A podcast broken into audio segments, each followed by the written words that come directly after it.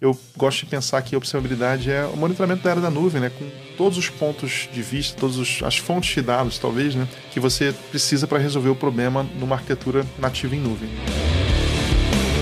E é isso que as empresas agora, principalmente as startups, estão entendendo que é lá na ponta que eu tenho que fazer as coisas bem feitas para que seja viável. Quando eu comecei, eu fui DBA de formação, eu só queria tecniquez. Mas você vai chegando numa idade em que você começa a aprender sobre o negócio e você começa a fazer o link né, de negócio com tecnologia. Isso é mágico, né, cara? Acho que cada caso pede sua análise específica, mas acho que a empresa tem que ter esse ponto de manter a complexidade a mais baixa possível e o conhecimento técnico do time o melhor possível naquele provedor.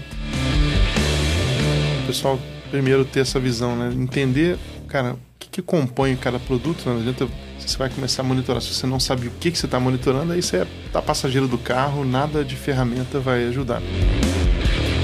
Tem alguns exercícios que a gente vai sim, ter que fazer para entender, para ter esse, esse meio termo, né, esse ajuste, né? De, de ter uma, uma nuvem que eu tenho mais workload, que eu tenho mais features e outra que eu tenho que mantê-la porque o suporte dela é melhor, é mais barato, enfim, tem, tem umas é, contas para pôr na mesa. Sim.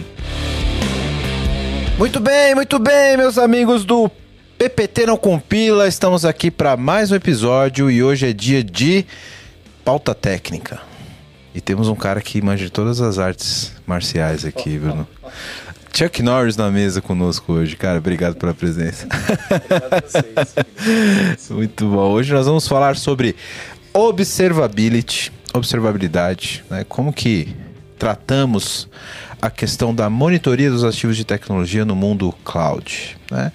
E muitos outros assuntos que a gente vai tratar aqui também sobre é, escolha de nuvem, lock-in, é, como você deve começar o assunto de observabilidade, enfim, tem muitos assuntos aqui que a gente vai trocar uma ideia aqui que estão relacionados a isso, inclusive qualidade de software, desenvolvimento de software, etc.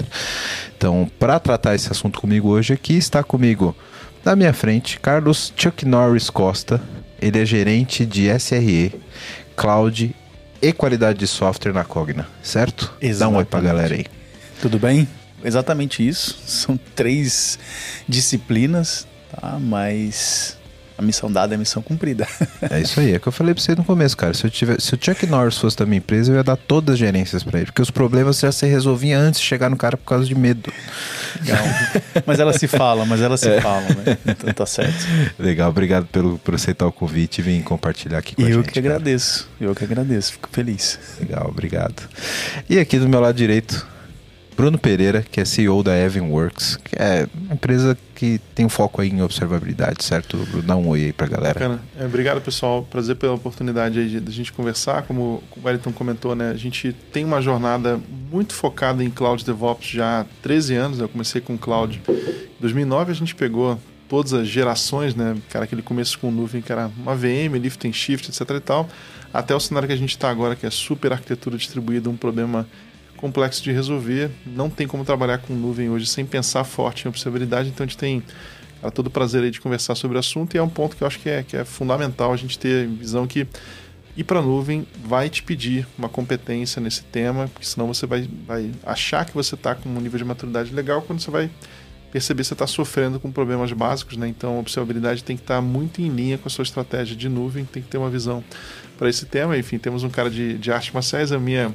competência geek aqui é mais de temas do, da Terra-média, né? Senhor dos Anéis, Hobbit então, então quem gosta do... O pessoal gosta de me chamar do Gandalf, né? Sou aquele cara que aparece quando o problema está tá complicado ali, daqui a pouco some de novo, né?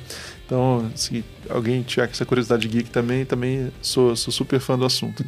Show de bola. Obrigado, galera, pela presença de vocês. Já compartilhando aqui agora no começo do episódio, a camiseta do PPT no Compila para vocês. Show de bola, hein? Antes de já começar o episódio com o pé direito. Obrigadão. Se você que está assistindo a gente quiser uma camiseta como essa, Coloca aqui embaixo no comentário, quero minha camiseta e compartilhe esse episódio que a gente vai começar a distribuir novamente as camisetas do PPT no Compila. Então, compartilhe aí com a galera.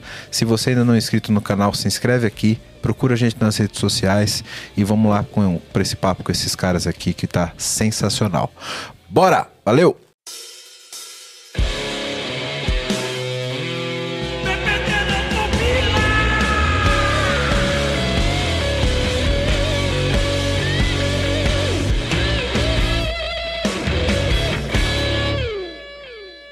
Mais uma pauta técnica que é o que a galera sempre pede aqui no, no, PPT, né? A gente fala sobre vários tipos de assunto, falamos sobre produto, sobre tecnologias, transformação digital, mas a galera curte mesmo é a tecniqueira, né? E hoje vamos falar aqui de observabilidade, observability.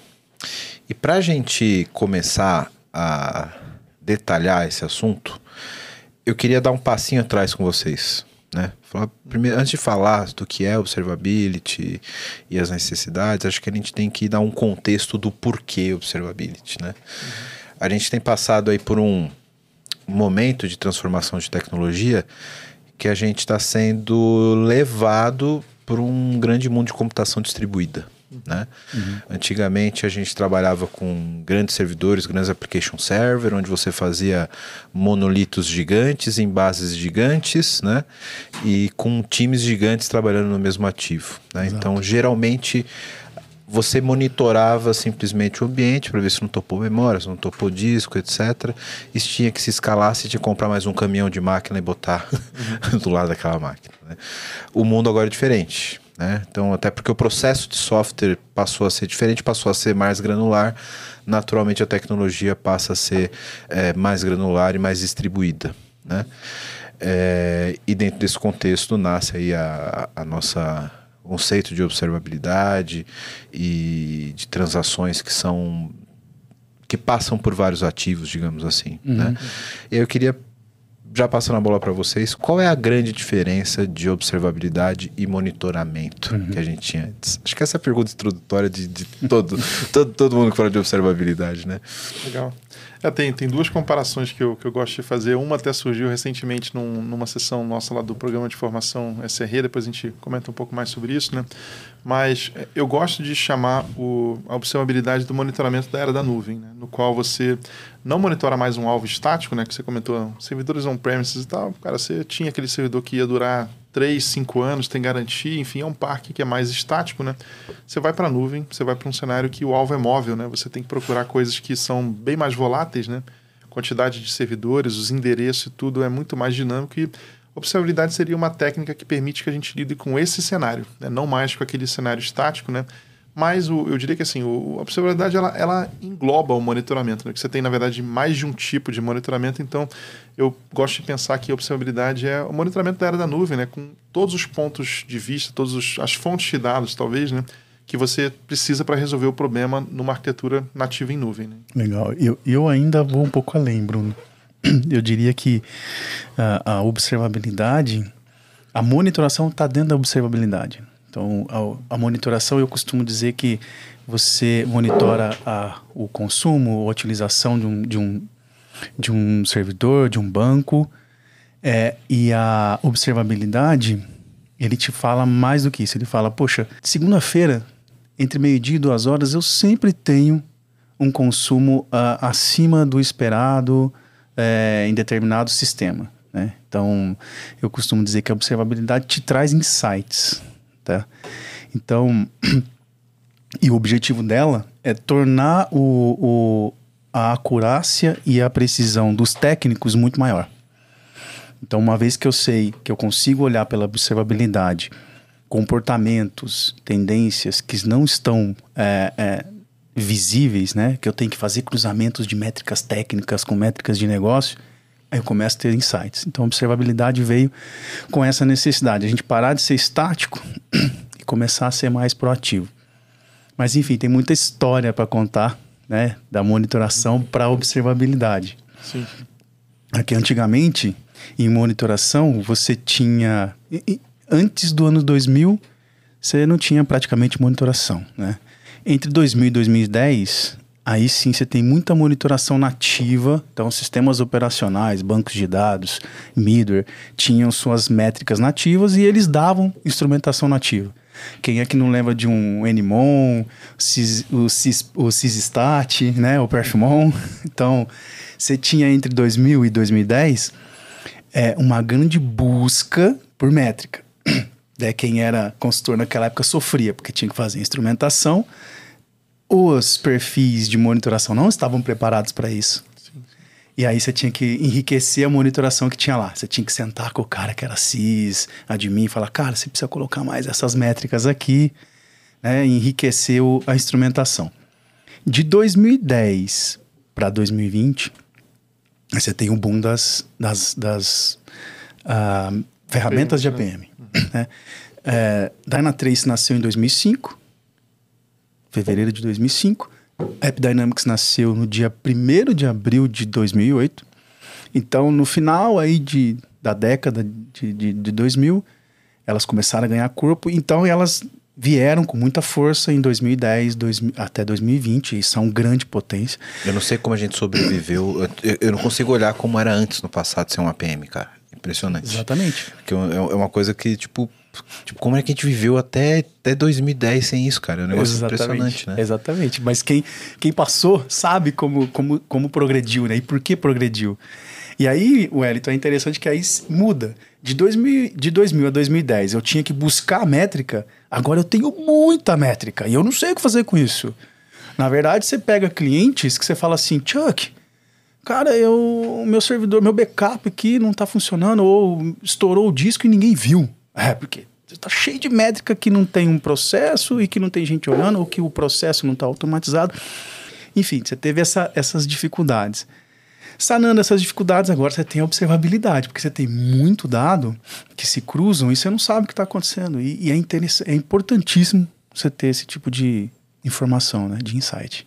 Legal. É, esse ponto até que você comentou, é, hoje em dia tem tanta métrica, tanto dado, que o pessoal está tendo dificuldade de. É, tem que reter o mínimo possível, porque senão fica uma conta muito cara. Né? Tem, saiu uma, um artigo esses dias falando que o Uber fez um projeto lá que ele conseguiu reduzir em 169 vezes o custo de armazenamento de log e tal, com compressor, com e infiltrando um pouquinho, né? E você começa a ver, cara, é, tem um volume tão proibitivo que hoje a gente fez um. Teve alguma pesquisa que eu vi recentemente que fala que o custo de log é muitas, em muitas empresas o terceiro custo, né? Tem folha, tem provedor de nuvem, logo depois são os logs, né? Então vira um negócio que assim, o dado e ferramental sobrou, né? E acho que até a ideia é ver, cara, como que você consegue enxugar e resolver o problema com o mínimo que você puder, porque senão não dá para ficar pagando um custo absurdo por, por logs, por métricas e tal. Então, realmente virou um cenário no qual você tinha que fazer muita força para extrair dados, né? Para um cenário que você tem que escolher quais são os dados, né? não adianta também ter log se é um log de má qualidade, né? Tem, acho que virou uma, uma, um cenário de abundância, porém com, com desperdício, né? Acho que isso é um ponto que, que tem. Acho que isso foi uma transição realmente enorme, né? fase pré-APM que não tinha quase nada, né? Porque o, o, o Edgar passou por aqui também falando de microserviço. Né? Abraço para Edgar. Boa. Edgar, assim, na época lá, a gente trabalhava muito com o JBoss, ele da, da Red Hat, eu era parceiro Red Hat, né? Cara, você ficava falando, né, como que eu construo algo que pluga num JMX, alguma coisa que você vai ter uma. Cara, era um esforço de desenvolvimento para você plugar alguma métrica para poder coletar. Isso. E era, era assim, você tinha que dedicar um tempo para isso, senão ficava uma visibilidade quase zero na, na operação. Era, era bem limitada e com APMs e um monte de coisa que surgiu depois, né? Tem a questão de, de centralizador de logs, né? Que acho que ganhou mesmo o mercado quando veio o Elasticsearch, cara, se tornou um negócio assim, onipresente em muita empresa, né? Essa questão né, de, de métricas um pouco mais avançadas com tipo APM, depois stack de log, um pouquinho mais à frente o tracing, né? Foram coisas que hoje em dia você tem um volume de dados, uma riqueza muito maior. Porém, cara, a galera que está operando produtos em nuvem hoje não sabe como resolver o problema com isso tudo. Assim, você vê raras empresas que têm o problema da observabilidade bem resolvido e não falta mais ferramenta, falta sabedoria de como Perfil. conectar as pontas, né? Acho que isso ainda é um problema que eu acho bem pouco resolvido, embora assim as ferramentas para isso já estejam aí, né? Eu tenho um, um, um caso de uso é, que eu posso até ilustrar esse caso, cara. É, recentemente estava dando uma ajuda para um amigo de uma startup que ele tinha lá um ativo, rodando, um back-end, front-end e tal. Em determinados momentos, ele tinha pico de uso e ele tinha gargalo de, de desempenho, né? E não sabia exatamente aonde. Aí, pô, tem um amigo que é arquiteto, vou perguntar para ele. Aí, vamos lá trocar uma ideia. Cara, não tinha instrumentação de nada. Eu falei, cara, impossível você saber se é query que tá travando, se é acesso simultâneo, se você não tá tendo escala do, do teu back-end. Primeira coisa é instrumentar essa parada toda. Né? Recomendei que ele usasse o Stack the Elastic como nuvem. Eu falei, cara, faz lá o pacote médio, não precisa ser o, o básico mesmo, eu te ajudo a instrumentar, né? Aí instrumentamos front-end, instrumentamos com APM no back-end, colocamos a gente nos servidores Kubernetes para poder captar, captar ali o log de, de ambiente, etc. Instrumentamos o banco, né? Capturar ali request, query, etc.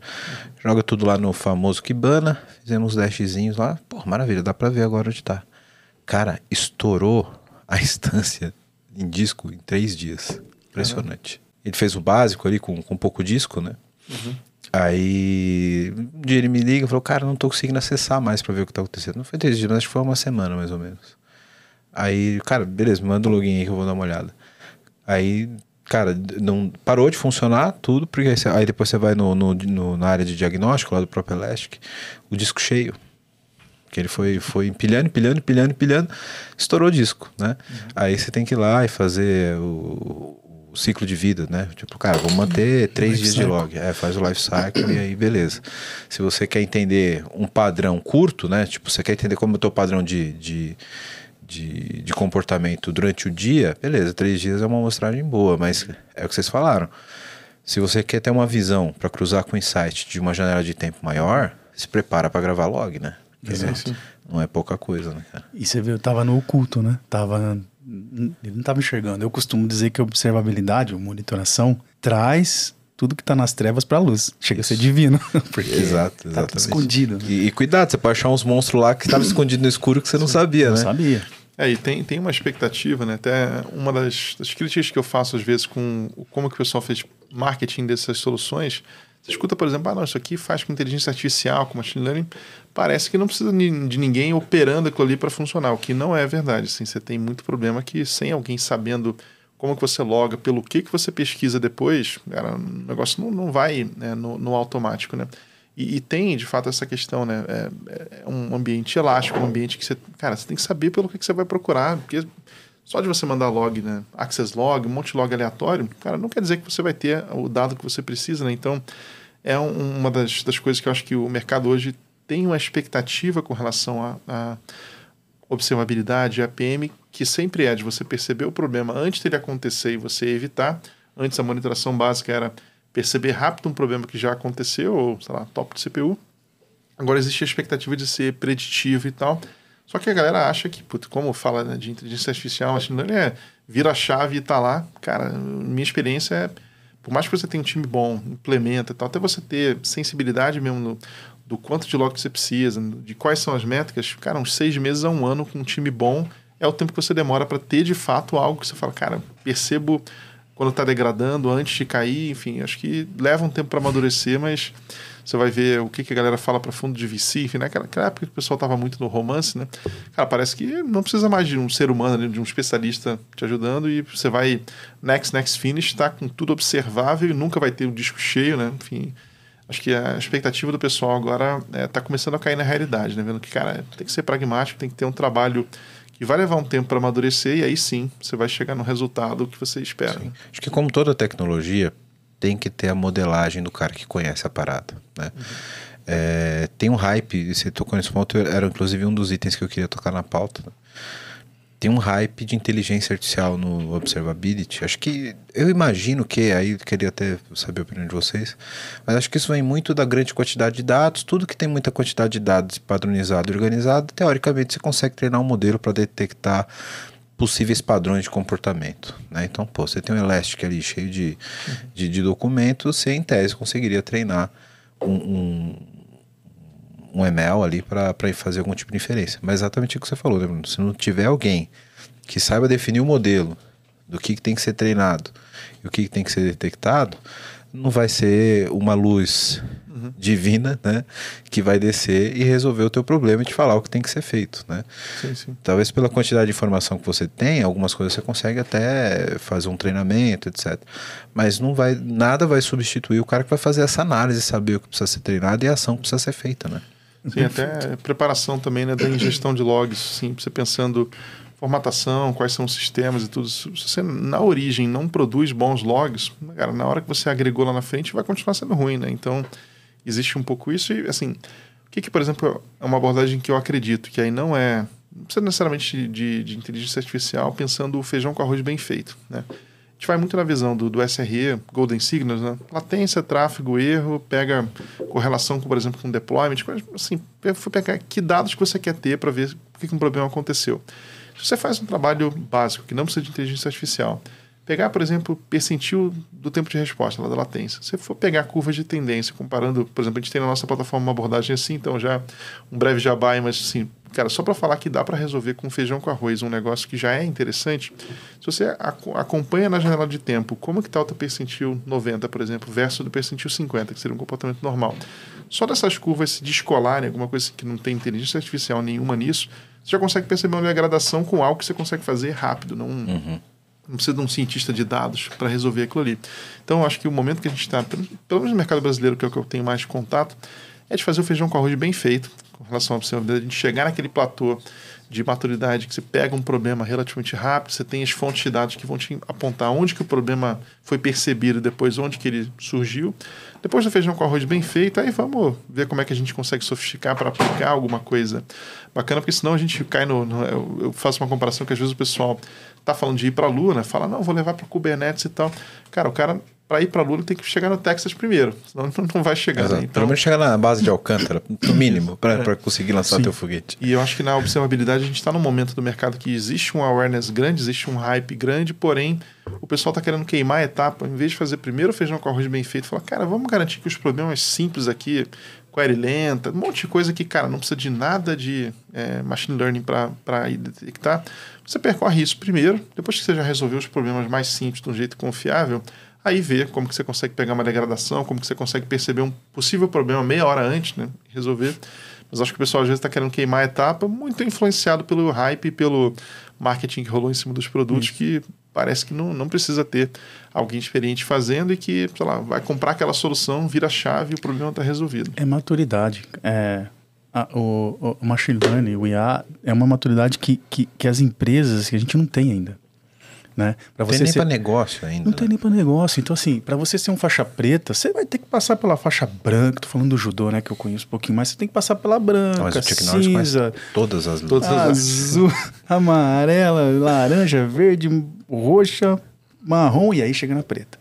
E isso que o Bruno falou é importantíssimo. Eu fui pré-venda nesses quatro últimos anos, é, técnico advisor, enfim, eu vendi ferramentas também, né, licença e, e, desenhos de soluções de SRE, observabilidade.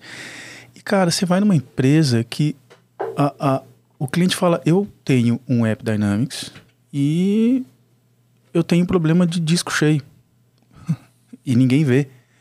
Eu tenho App Dynamics, estou gastando horrores e eu não vejo valor. É, é, as empresas hoje não vê valor numa uma incrível ferramenta dessa, caríssima inclusive, porque eles não maximizam o uso, eles não fazem o, o básico, o arroz com feijão. E a gente, eu vou bater na tecla também porque eu concordo com o Bruno, porque uh, hoje você tem a ferramenta. O que falta é o perfil, as pessoas com o, o conhecimento adequado e um processo. Tem que ter um processo. Uhum. Eu peguei empresas que tinha alerta lá gritando e, e eu perguntei pro, pro operador, cara, e aquele vermelho ali não é para fazer nada? Não, aquilo lá é normal, não é pra fazer nada. Desde então, que eu cheguei tá vermelho ali, que ninguém tá, nunca fez. Por que, que tá vermelho? das duas coisas. Não, peraí, das duas, uma. Ou o vermelho não deveria ser vermelho, porque se não precisa tomar ação, ele não é vermelho, certo? Ou alguém deveria estar tá tomando uma ação e ele é vermelho e não está, não tomando. está tomando. Alguma coisa está errada. Cadê né? o processo que diz é. que aquele tem que ser vermelho? E qual é a ação para aquele vermelho que você não está fazendo, né? Aí ele falou: não, mas não tem. Ah, então não tem processo. Sim. Então você pega muitos clientes que realmente não têm o arroz com feijão, o básico. Pessoas que têm preparo para isso, você precisa ter pessoas com conhecimento. E o processo, o processo de monitoração, que é muito negligenciado quando alguém compra uma, uma ferramenta. Já peguei clientes dizendo o seguinte: Cara, eu tenho essa ferramenta, instalei, ela, ela para estar tá resolvendo tudo. Eu falei, cara, me desculpa. Ela vai falar para você que uma consulta tá ruim, ela vai te mostrar a consulta, mas você precisa do DBA para olhar a consulta e falar: ah, é uma varredura integral que está acontecendo aqui, eu preciso fazer, criar um índice seletivo. É, é uma pessoa que faz isso. Né? A, a, ferramenta ainda não faz isso. Quem sabe no futuro uhum. ainda pode ser que aconteça, não sei, mas uh, hoje você precisa do fator humano para fazer análise, Sim. mas é muito mais fácil de quem saiu lá na décadas atrás que não tinha isso, né? Você tinha que ficar olhando o trace para saber qual era a consulta Sim. que era ruim. Hoje a ferramenta te dá na tua cara que é ruim, né? Sim. Aí tem um trabalho importante também, né, quando a gente pensa. É, não dá para resolver esse problema nem só do lado da infra, monitoração, operação, nem só do lado do desenvolvimento, né? Acho que até tem que ter um ótimo é, ponto de partida do desenvolvimento pensar, cara, o que, que eu preciso, o que, que são os eventos importantes da minha aplicação, como que eu exponho bem bons health checks, como que eu exponho bem os logs, né? Se você tiver um bom trabalho de preparação dos logs na largada, na hora de você procurar depois fica bem mais fácil, né? E existe esse ponto que, que o Carlos comentou que é super importante da sensibilidade do monitoramento, né? Porque assim, você pega um, um negócio que a gente já, já herdou ambientes aí na época da, da Rivendell, principalmente, cara, que você vê a monitoração, 2 mil alertas então, cara, é impossível de você ter alguma coisa acionável em cima daquilo. Aí você fala, cara, ou eu vou cortar 99% aqui e falar que isso aqui não é importante, ou eu vou ter de fato alguma tentativa de pegar aquilo ali que está num volume absurdo, ou resolver automaticamente, ou enfim, porque não, não dá. A gente, você tem muito alerta e tudo é urgência, nada é urgente, você, você começa a ignorar. Quando você pega, por exemplo, um time que não está tão experiente ainda com relação ao monitoramento, um dos erros que eu acho que são frequentes é essa sensibilidade. A pessoa achar que ela vai conseguir pegar tudo, ter essa resposta, começa a ter um volume de alarmes absurdo, e aí, cara, você não, você não tem uma, uma ação. E aí, uma das coisas que eu gosto bastante na visão do SRE para cada incidente, né, cada uh, alerta que você vai ter, você tem que ter um runbook do que, que é a resposta para aquilo. Ah, se tem alguma coisa que ainda precisa de um, uma ação manual, precisa ter alguém lá, sei lá, reiniciando um serviço, alguma coisa, beleza, começa com uma ação manual, daqui a pouco tenta fazer um self-healing, alguma coisa, mas é muito isso. Um alerta tem que ter. Né, o que, que você faz para resolver aquele alerta, e isso é bem baby steps, cara. Eu gosto de pensar, cara, vamos pegar o que que hoje, é, uma abordagem que eu, que eu gosto bastante de ter, a gente é, operava isso na época da, da Rivendell, é, a gente gosta de um conceito que a gente chama de matriz de resiliência. É, cara, não nada muito sofisticado, uma ideia que até o Shopify tinha lá uma documentação sobre isso. A ideia é que você, para cada produto, você vai conhecer quais são as aplicações e serviços que aquele produto precisa para funcionar. Vamos pensar que é o seu e-commerce, que é a sua API mobile, etc e tal. Cara, do que, que aquele produto é composto, o que, que eu preciso ter rodando para funcionar. Isso parece meio óbvio, mas você vai chegar num ambiente que não está bem monitorado, ninguém sabe do que, que precisa. Ah, pode desligar ou não. Às vezes o cara fala, não, desliga se ninguém reclamar em uma semana é porque não está sendo mais usado. Esse é o teste padrão, né? É. Desliga aí. Vê de onde veio o grito. Ah, deve ser daquela área ali. O... Se não está documentado, né? a gente tem que fazer isso.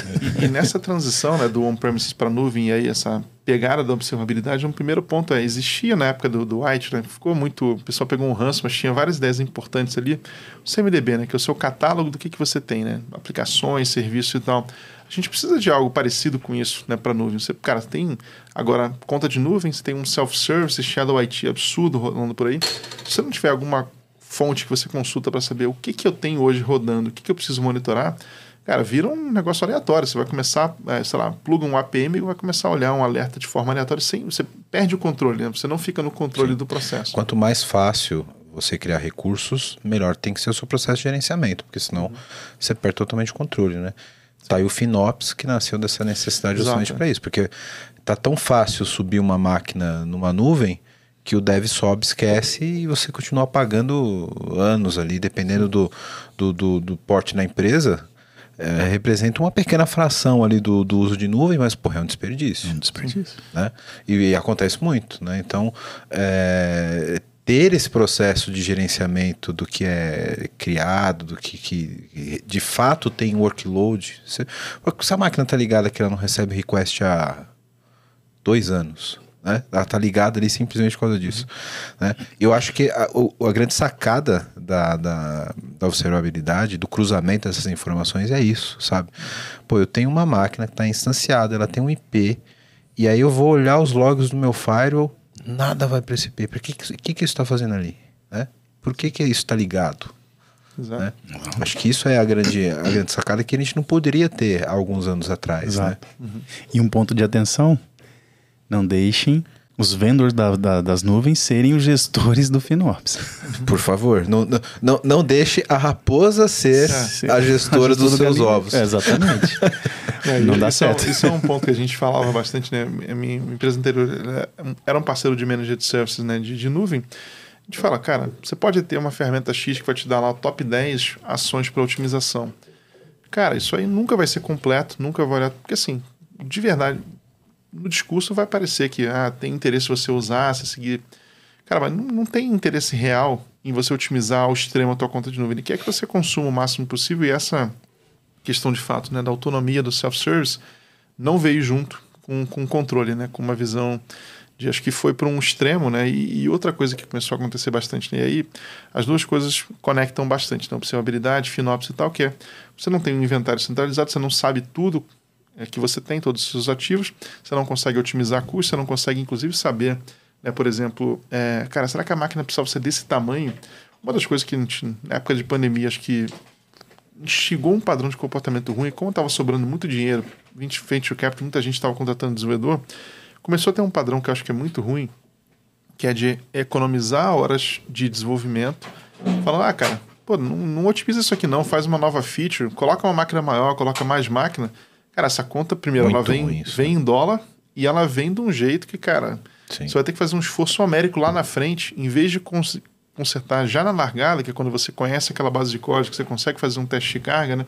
Então acho que a gente, em alguns aspectos, um excesso de capital piorou a engenharia das empresas porque elas passaram a ser negligentes com algumas coisas que a conta chega depois, né? Sim, Sim. Eu, eu, percebo, não sei se vocês têm essa visão também, mas de alguns anos para cá, a gente passou por um momento de muita ansiedade e de um certo atropelo ali da, da, das boas práticas de desenvolvimento e arquitetura, etc., por uma leitura errada do que era entrega ágil e etc. Né? Então a gente passou por um momento que a gente não, não falava muito sobre, por exemplo, é, débito técnico, é, como fazer esse tipo de gestão de débito técnico. E era exatamente isso que você falou, Bruno. Não, cara, faz aí, implementa, está, não está performático, põe mais máquina, porque é rápido para pôr mais máquina e tal. Tudo em busca de você, em tese, buscar uma entrega mais rápida e mais ágil ali, né? Só que é o que eu sempre falo, a complexidade ela não, não muda de lugar. O problema é você só empurra ele para frente, ele não se resolve sozinho, né? E eu acho que atualmente as empresas têm olhado com isso com um pouco mais de seriedade. É, agora é. acho que assim, chegou num ponto que a conta está chegando, né? Porque muitas empresas levantaram capital, fizeram aquele ponto que era muito mais focado em crescimento e não em, em gerar lucro, né? Cara, agora não tem mais capital disponível, né? ou a empresa vai brequivar ou ela vai fechar, né? Então, ou ela fica num, num ponto de, de, de saúde é, técnica, financeira e tal, ou, cara, ela não vai sobreviver.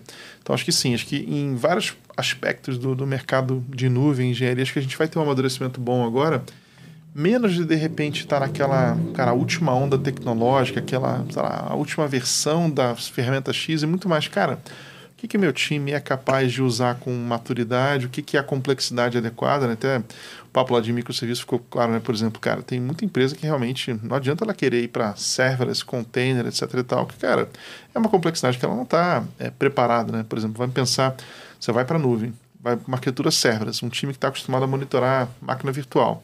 Cara, é, você tem que procurar log, procurar erro de um jeito muito diferente. Então, assim, acho que é sair um pouco do hype e ver o meu time, o meu negócio, do que, que ele precisa, o que, que de, fato vai fazer uma diferença no meu modelo de negócio.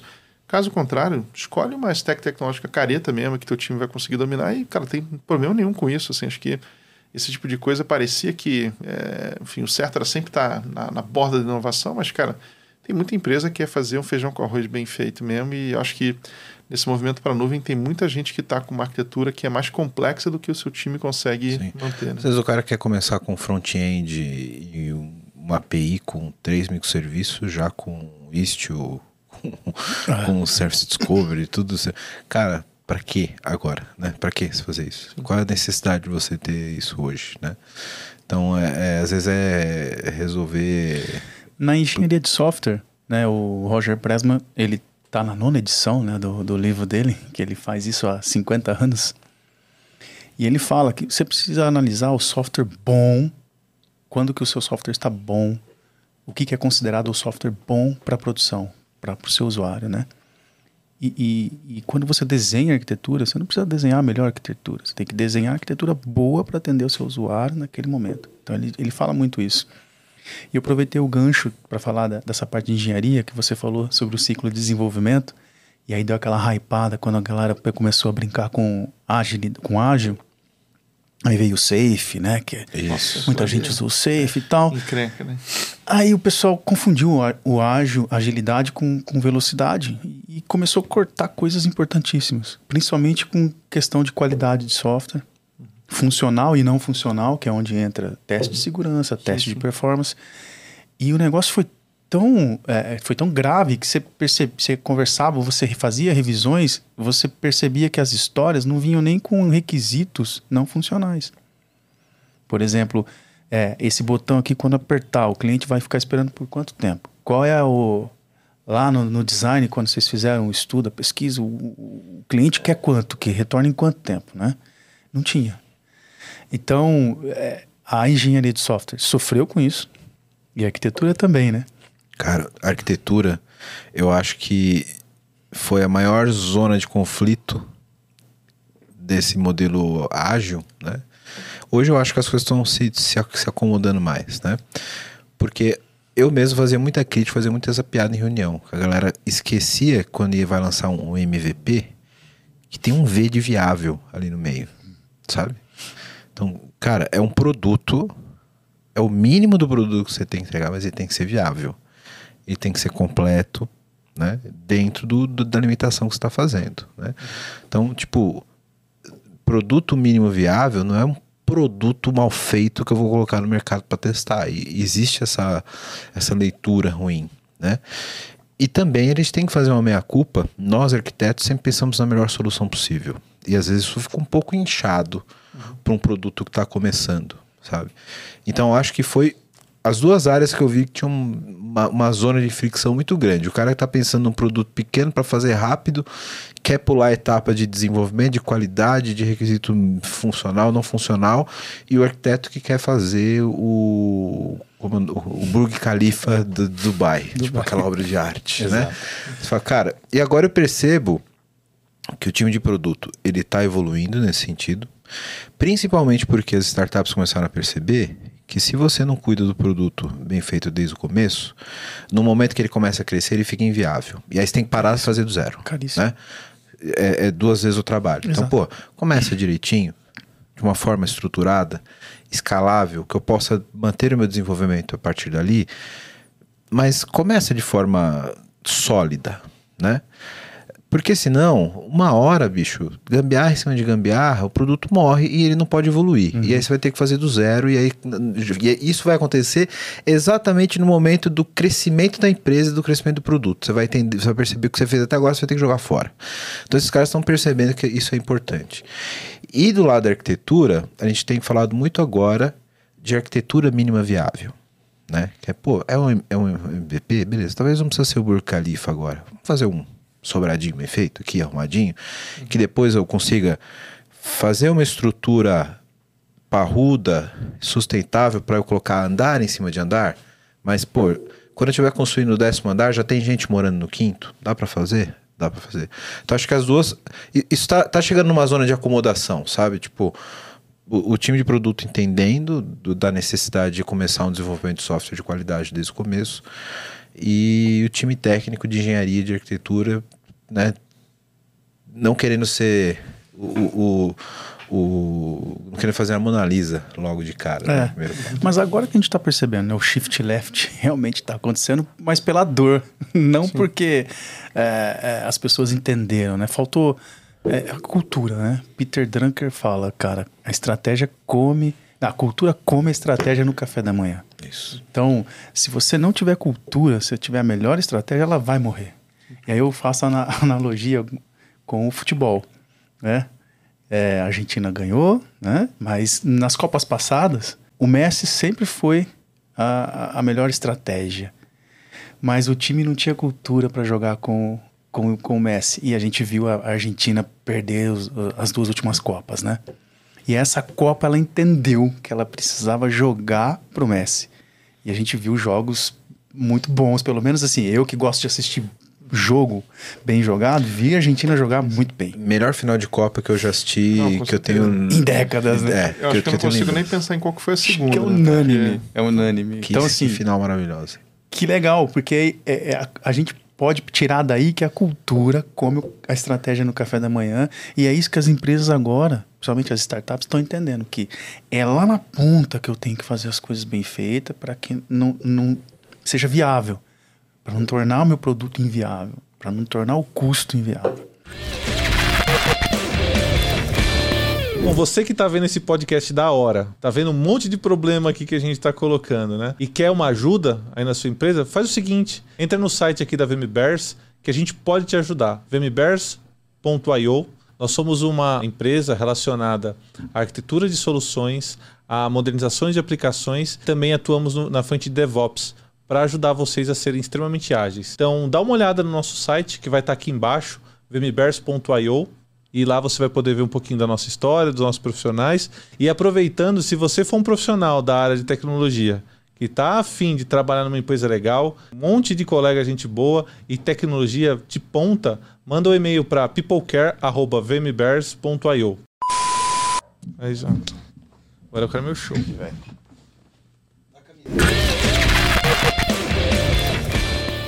Tem uma, um, um, cara que é parceiro nosso que ele atualmente está trabalhando com Venture Capital, mas ele ficou muito mais tempo executando o produto. Ele usa uma, uma abordagem que eu acho interessante, que é em vez do MVP, que seria aquela coisa descartável, você joga fora, buscar o que eles chamam de MLP, né, que seria o Minimal Lovable Product, né? Porque aí você começa a colocar um negócio que assim, cara, para o cliente ficar, ficar feliz, assim, engajado, de que o negócio ele vai confiar você tem que ter algumas características, tipo, tem que ser rápido, né? Assim, essa questão do, lovable. Cara, o, o, aquele MVP que a gente pensa em algo descartável que você vai ter que reconstruir, você não vai colocar tanta preocupação com relação a desempenho, com relação à confiabilidade, né? Só que o que você exatamente não quer é isso que você comentou. Na hora que a empresa está começando a tracionar, você tem que parar tudo, não, vamos arrumar a casa, pô, não dá. Né? Você tem que fazer aquele esquema do restaurante, tá, a cozinha tem que sempre estar tá limpa, né? Não, não pode estar tá naquele esquema que você vai ter que parar ali. É, tipo, é, é, seria mais ou menos, tipo, vamos trabalhar com a cozinha suja? Se o restaurante começar a fazer sucesso, a gente lava a cozinha.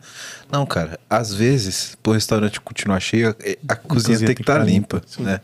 E aí se você coloca de fato, né? E pegando produtos de sucesso, né, que tiveram cara, um engajamento, um crescimento bem legal, pega um exemplo aí do Airbnb e alguns outros que sim, cara, são empresas que hoje já são cara, super bem sucedidas, já são mais do que viáveis, rentáveis e tal. Você pega um cenário que, cara, tem que ter uma experiência de uso que de fato o cara fala, cara, isso aqui é perfeito, isso aqui eu confio, né? E eu, eu falo um pouco com o pessoal. Você pega o SRE, o SRE, cara, beleza, um catálogo lá de 40 capítulos do, do textbook, mais 40 capítulos de workbook, cara, aquilo ali, você não queria ter que olhar aquilo ali. Você fala, cara, vou desenvolver aqui e tal. Só que se você não, não sabe como criar um produto confiável, que aí fala de monitoramento, fala de boas práticas de arquitetura, fala de um monte de coisa, vai chegar uma hora que para tornar o seu produto confiável, você vai ter que parar é, todo o, o desenvolvimento, vai ter que reorganizar a casa. Só que não é tão difícil você já começar aqui. Você falou, não, precisa ter aquela arquitetura fantástica que vai demorar um ano para colocar em produção. Você pode fazer alguma coisa um pouco mais iterativa. Mas, de repente, usa abstrações, usa um modelo que você permite começar rápido, sem ter nenhum trade-off importante. Daqui a pouco você vai para um modelo mais, mais sofisticado. Né? E, na visão da arquitetura e engenharia, você tem várias formas de chegar lá. Você pode simplificar um pouco como que você vai gerenciar logs inicialmente, como que você vai monitorar, como que você vai fazer suas pipelines mas você sabendo que o salto daquele modelo simplificado que resolve bem entrega autosserviço, depois você consegue tornar ele estado da arte sem ter que refazer tudo. Isso, Isso. é uma, arquitetura evolutiva, né? Uhum. É diferente de você simplificar a solução para agilizar a entrega de você negligenciar a solução, né? Uhum. Usando o exemplo que você deu, Bruno. Uma coisa é você ter uma gestão de log simplificada de uma maneira mais simples. Outra coisa é você falar, não, vamos subir sem log que é muita coisa que a gente, que a gente via. Inclusive, eu queria pegar esse gancho que a gente está tá falando de produto e ligar com o que você falou lá no começo, Check. Que você tem sites a partir de observabilidade. Né? Então, se você começa, por exemplo, um produto que está tá iniciando, você não sabe exatamente qual é o comportamento dele, você não sabe exatamente qual é a demanda. Então, você consegue, através de requisitos não funcionais, de pico de consumo, pico de request, latência, etc., de repente extrair até insights de produto. Né, em relação a isso. Exatamente. Demanda, é, comportamento de consumo, etc. Né? Exatamente. Eu vou te falar um case de uma seguradora, uma grande seguradora do nosso país, é, e eles estavam. Conheço algumas. Conheço algumas. Eu sei que você conhece. eles estavam com uma dificuldade que eles queriam entender por que, que um determinado produto deles não estava. é, é, tinha muita. Eles não sabiam se estava perdendo ou não, mas eles não estavam satisfeitos com a, a- o, o, o, o dinheiro que trazia da, daquele produto. E fomos lá, uma- tinha uma grande, tem uma grande ferramenta lá que eles utilizam também. Mas, enfim, começamos a olhar os, os, as, as métricas e, e aí a gente viu lá uma taxa de erro lá da, dos produtos. Estavam, só que todos os produtos estavam sendo. Todas as métricas eram consolidadas, não estavam separadas para o produto. Então foi a primeira coisa que a gente, a gente notou. Então a gente é, a- ajustou essa instrumentação para que ela fosse por produto. E aí sim, no produto a gente viu, aí a gente viu o seguinte: poxa, então aquele produto que está reclamando, olha a taxa de erro que no todo a taxa de erro eles ignoravam. Ah, é uma taxinha de erro 0,0 alguma coisa, isso não dói. Quando a gente é, é, é, é, deu um drill down no produto, aquela taxa de erro era grande. Considerando só o- a taxa amostral daquele produto, Daquele produto. o erro estava muito dentro muito daquele dentro produto. daquele produto. Vamos investigar, ok. Tempo de resposta muito ruim da aplicação, estava tava atingindo o timeout que, que eles configuraram e casava com a reclamação dos, da, dos, dos, dessas pessoas que faz, da, dos caras que faziam cotação, né? Porque a reclamação era, eles ligavam e falavam, o sistema não está funcionando, eu não estou conseguindo fazer cotação, eu estou perdendo dinheiro aqui para o concorrente. E o cara do outro lado da linha falava assim, cara, mas tá 99,99999% disponível, não tem problema. To- Todos os produtos funcionando, esse 0001 era desse produto Era que o cara desse estava produto, reclamando. era deste produto. Então nós conseguimos colocar a lupa naquele produto, entender qual era o problema. O produto estava com dificuldade mesmo de, de tempo de resposta, lentidão. Eles tiveram que fazer uma análise no, naquele produto. E isso só foi possível com essa análise, mas se você fizer a instrumentação correta e colocar isso na mão do dono do produto, ele vai ter insights, ele vai ter a informação lá. Entendeu? Então ele vai ter isso, ele vai ter conseguir, fazer análise até preditiva. E hoje eles conseguem até, depois que nós fizemos o trabalho, eles conseguem saber o seguinte, cara, se em uma hora eu, fizer, eu, eu, eu deixar de fazer tantas cotações, eu estou perdendo X dinheiro. Então, isso é riquíssimo, isso é de muito valor. Com isso daí na mão, cara, você consegue investimento de qualquer executivo. Você fala, cara, olha o que você tá perdendo. Eu só quero comprar um APM. Sabe? o cara faz a conta e fala, é, é, eu acho que paga. Eu acho que beleza. Né? É, teve um outro caso interessante que a gente participou. No caso, era um varejista que tinha lá uma hipótese, né? Que tinha oportunidade no, naquele modelo do retira na loja, né? Compra, retira na loja perto da sua casa e tal. E aí tinha também um grande problema de monitoramento. Lá não era muito problema de uptime. Só que o problema é que assim, o uptime é uma métrica importante, claro. Se não está disponível, nada mais vai funcionar. Só que tem que ver a qualidade também do dado que está vindo. Aí, por exemplo, o pessoal começou a perceber duas coisas importantes aí, que só com foco em produto, com foco em resultado mesmo, você consegue aprofundar e entender. Então, se você colocar um cara puramente de monitoramento, ele vai falar, não, cara, o uptime tá bom, o desempenho tá bom. Aí que começou a perceber. Cara, tinha muito problema de dados, né? Que você pegava, cara, o frete daquele produto X para o local Y. Cara, tinha frete que era 700 reais, um, set- você estava respondendo, uptime rápido, etc e tal. Porém, cara, planilha de preço, planilha de configuração, cara, o cliente não vai comprar um negócio assim. E outra coisa que foi percebido, e aí só em imersão de produto, pessoal indo na loja, esse modelo do, do retiro na loja, você vai falar, não, bacana, vamos. O cara já está com um inventário de loja grande e tal. Chega na loja, o camarada que, que é responsável por entregar o produto para o cliente lá não era comissionado por isso. E aí o que, que acontecia? Chega o cliente na loja tentando retirar o produto dele, ele concorre com o cliente que está entrando na loja para querer comprar um produto novo que vai comissionar aquele vendedor. Então, se você, não. você é vendedor, você vai escolher o quê? né? Se, se você não calibrar os incentivos do processo, por mais que você tenha conseguido fazer uma transação, levar tudo certinho, cara, o fluxo vai quebrar em algum ponto que talvez não seja sistema. né? Talvez o negócio está tudo up, mas essa pegada, né, de fato, pegar métricas que também são bem ligadas ao produto, entender a jornada do cliente como um todo, ver onde que você está tendo uma ruptura, cara, isso aí não substitui uma pessoa de produto que entenda do negócio e que vai procurar informação. É, assim, vai pegar só dados de API, só dados de logs, etc. Você não vai perceber que, cara, por algum motivo a planilha de configuração de frete, cara, tá dando 10 vezes mais caro do que deveria. Um produto que custa 200, você não vai pagar 700 para entregar num outro estado. Então, acho que esse tipo de coisa, que também conecta super com o tema de observabilidade e vai no nível de sofisticação que é de fato. Pensar que você já percorreu o caminho, está disponível, está com uma latência boa e tal, mas vamos entender se o produto está funcionando bem. Aí você começa a olhar esse tipo de métrica que é, cara, o, essa experiência que eu estou querendo trazer para o meu cliente, né, de tira na loja, troca de evolução, etc e tal, tem que estar tá modelado direito no negócio e, cara, se eu tenho uma planilha de preço, né, que eu subo todo dia lá para configurar aquilo ali, cara, eu tenho que revisar aquilo também, não adianta. Cara, e eu acho que isso é mágico nesse mundo cloud native que nós estamos falando aqui, né?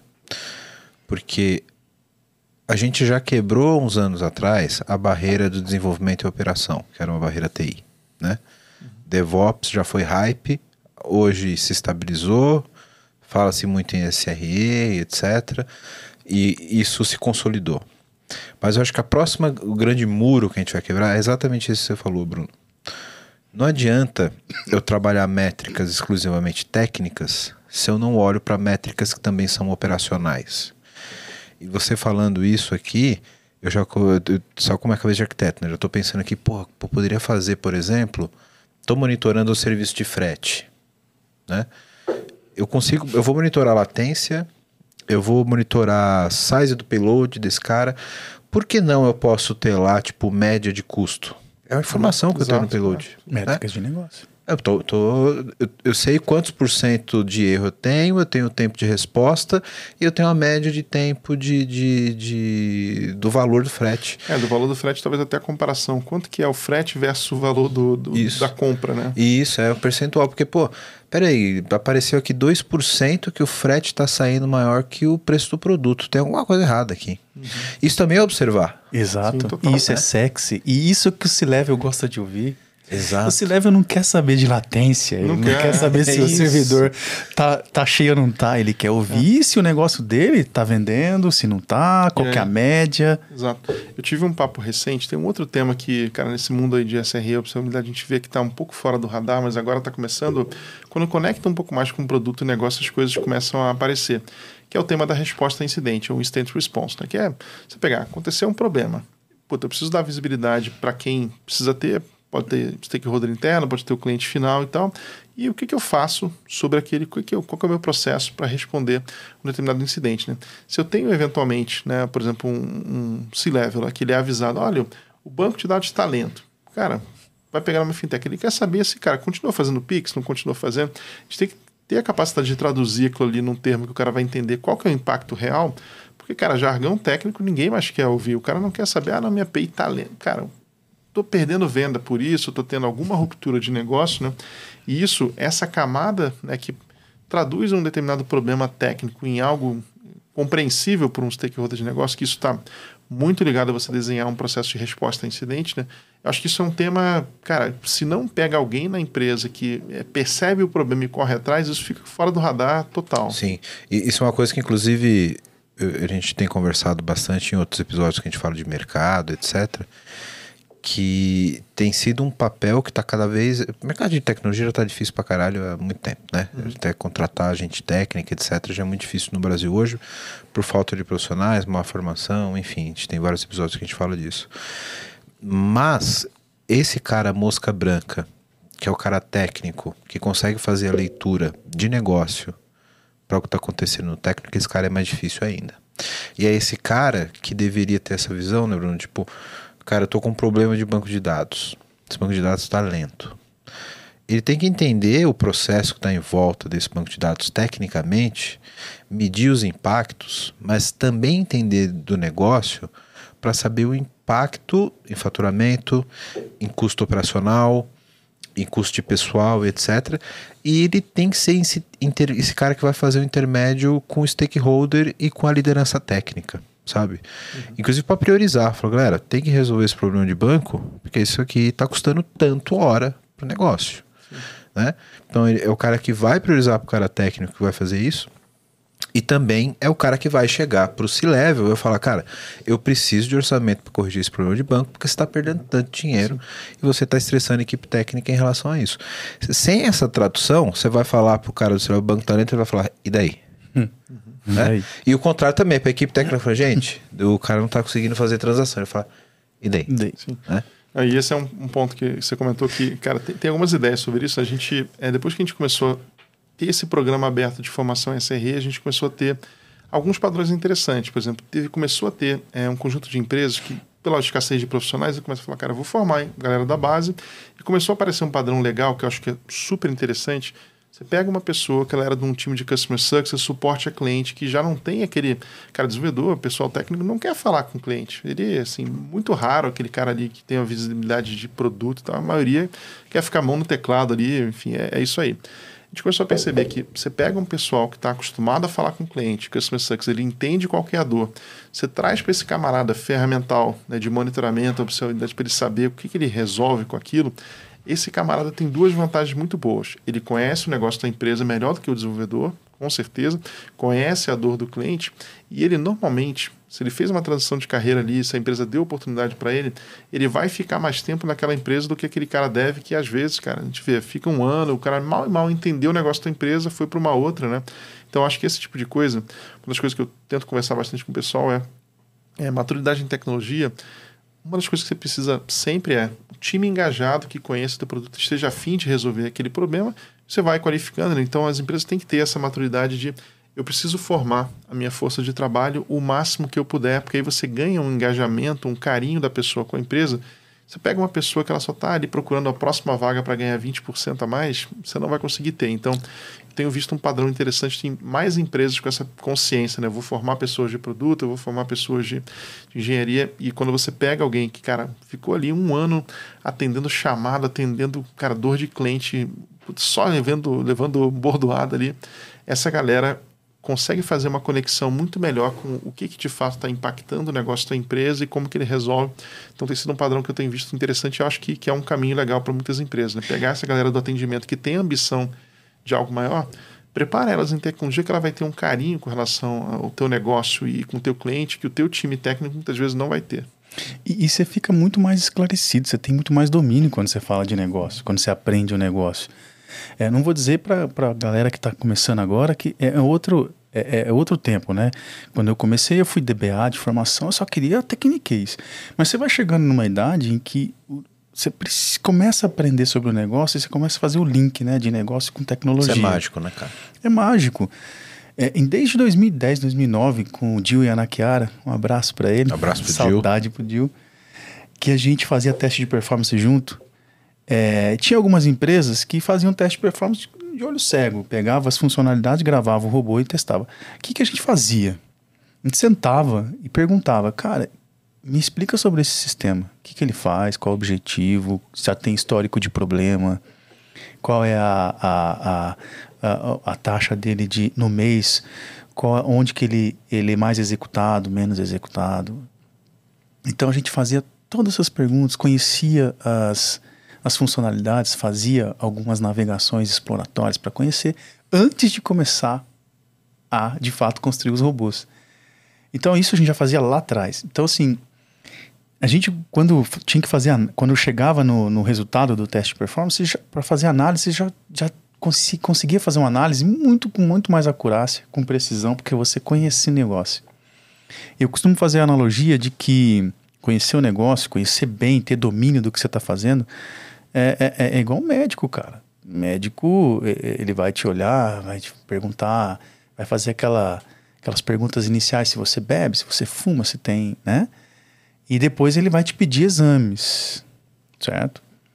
E depois que ele pede exame, ele cruza com o que ele pegou na, na, nas perguntas iniciais. Tem o um nome técnico disso, mas eu não vou arriscar. É, anamnese. Isso, obrigado. é, depois que ele faz essas perguntas, ele cruza com os resultados. Cara, ele, ele consegue fazer um, um, um diagnóstico preciso, né? E se não está preciso ainda, porque tem mais exames que precisam ser feitos. Cara, nosso trabalho é igual, né? É igual. Então não dá para fazer um trabalho num, num sistema se eu não conhecer o sistema. O nosso, o nosso relatório ali, o, o log é o resultado dos exames. É o log, é o resultado Exatamente, dos saber se o colesterol tá alto ou não. Exato. É a mesma coisa. E, e eu acho que, cara, é- a tecnologia ela é muito fria por si só, né? Isso é uma coisa que eu falo muito aqui. Se você olhar a tecnologia só pela tecnologia, ela não tem propósito. Aí fica uma coisa muito romântica dizer isso, mas não é, não é isso, não é do ponto de vista só de propósito, mas de, da efetividade do seu trabalho, sabe? Você está olhando a performance de uma query, por exemplo. Pô, essa query tá lenta, rápida. Onde é utilizada essa query? Qual o resultado dessa query? O que, que essa query faz para o negócio? Isso tem toda a diferença na tua análise, né? Se você tá olhando uma query, tipo, de... Pô, o cara tá trocando o avatar do, do, do perfil dele. Isso tem um peso. Você tá fazendo uma query que termina uma transação de pedido... Ou da, ou da folha de, casa, de pagamento. ou dar uma folha de pagamento, esse tem um outro peso, né? É que já falaram isso nesse podcast, eu não me lembro exatamente, depois eu vou deixar os créditos, mas, por exemplo, quando você fala de uptime, pô, eu tenho os 99999% de uptime. Para quem tomou o erro, é 100% de erro, 100% de erro. Né? Então, não adianta você olhar e falar, pô, mas eu tô com serviço 99%. Mas para quem tomou o erro lá na ponta, que não conseguiu fazer a compra, ou o cara que está tentando fazer um outro serviço, por exemplo, numa seguradora de saúde, por exemplo, o cara está tentando marcar um exame. Esse cara tentou marcar um exame e ele teve 100% de erro. Esse cara tá lá na tua margem de 9,999%, mas para ele, para aquele cliente, para aquele contexto, ele tomou 100% de erro. E essa é a beleza da observabilidade, né? Ela vai buscar exatamente esses, essas pessoas, esses, esses casos, né? Esses vieses que estão escondidos. Exato. Quero falar com você agora que ainda não conhece a Clever. Clever é uma empresa que já tem mais de 3 milhões de usuários em 30 países com 30 idiomas diferentes, que tem trazido soluções em blockchain, criptomoedas e ativos digitais. O objetivo da Clever é te dar liberdade financeira para operar nesse mercado de cripto. Então, se você acredita nisso, se você acredita nessa liberdade, você já pensa como a Clever, vai conhecer os caras, é clever.io. Estão contratando também pessoal para trabalhar com cripto, com blockchain. Então, se você tem interesse, se você tem conhecimento nessa área, procura a Clever. Se você gosta de criptomoedas, se você opera no mercado, você precisa conhecer a Clever, precisa conhecer as soluções da Clever. Então, o endereço está aqui embaixo no vídeo. Para quem não está no YouTube, é clever.io. Vai lá, vai conhecer que realmente é um mercado sensacional.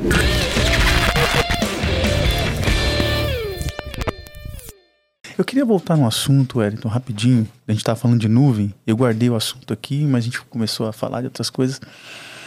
É, de observabilidade e monitoração na nuvem, né? FinOps, mais especificamente.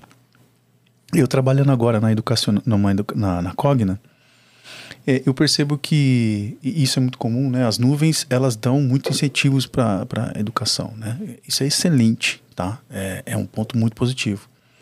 A questão aqui é, é só é, aquilo que a gente estava conversando, né? Não deixe que eles façam FinOps para você, porque é, é, não, não tem como. Eu vou, eu vou dar um- citar um case aqui, não vou citar o nome das nuvens, mas a nuvem A e a nuvem B tem um produto lá, é, a, a Cogna usa o, o, o Moodle, né, para algumas é, alguns sistemas, e a gente estava tirando ele do on-premise para a nuvem. Nós testamos em duas nuvens, e eu fui, eu não estava na Cogna ainda, eu era fornecedor da Cogna de teste de performance, e eu fui chamado pelo diretor de arquitetura e falou, Chuck, me ajuda, faz um teste lá e vamos ver se se, se, se atende os mil mil requisições por minuto. Essa era a, a missão, né? tinha que atender mil requisições por minuto. Então, desenhamos o teste igual para as duas nuvens, é, nas mesmas condições, nas mesmas formatações, guardando as suas proporções de configurações entre uma e outra, e testamos. Nenhuma das duas atingiu mil requisições por minuto. Né? A, a nuvem A atingiu 500 requisições por minuto e a nuvem B nem 250. E nós fizemos a análise e eles também fizeram, as duas nuvens fizeram. O diagnóstico deles, as recomendações deles eram subir mais máquina, subir mais máquina, subir Ora. mais máquina. Que coisa, Ora, pois. né? Que coisa. Cara, eu falei, o, o diretor perguntou, mas e aí, Tia, o que eu faço? Vamos testar? Eles estão pedindo para subir máquina. Vamos ver até onde vai? Só para ver onde vai o custo. Mas eu, meu time já tinha feito análise. era código. A gente sabe que 90% dos problemas de desempenho é código. Ok.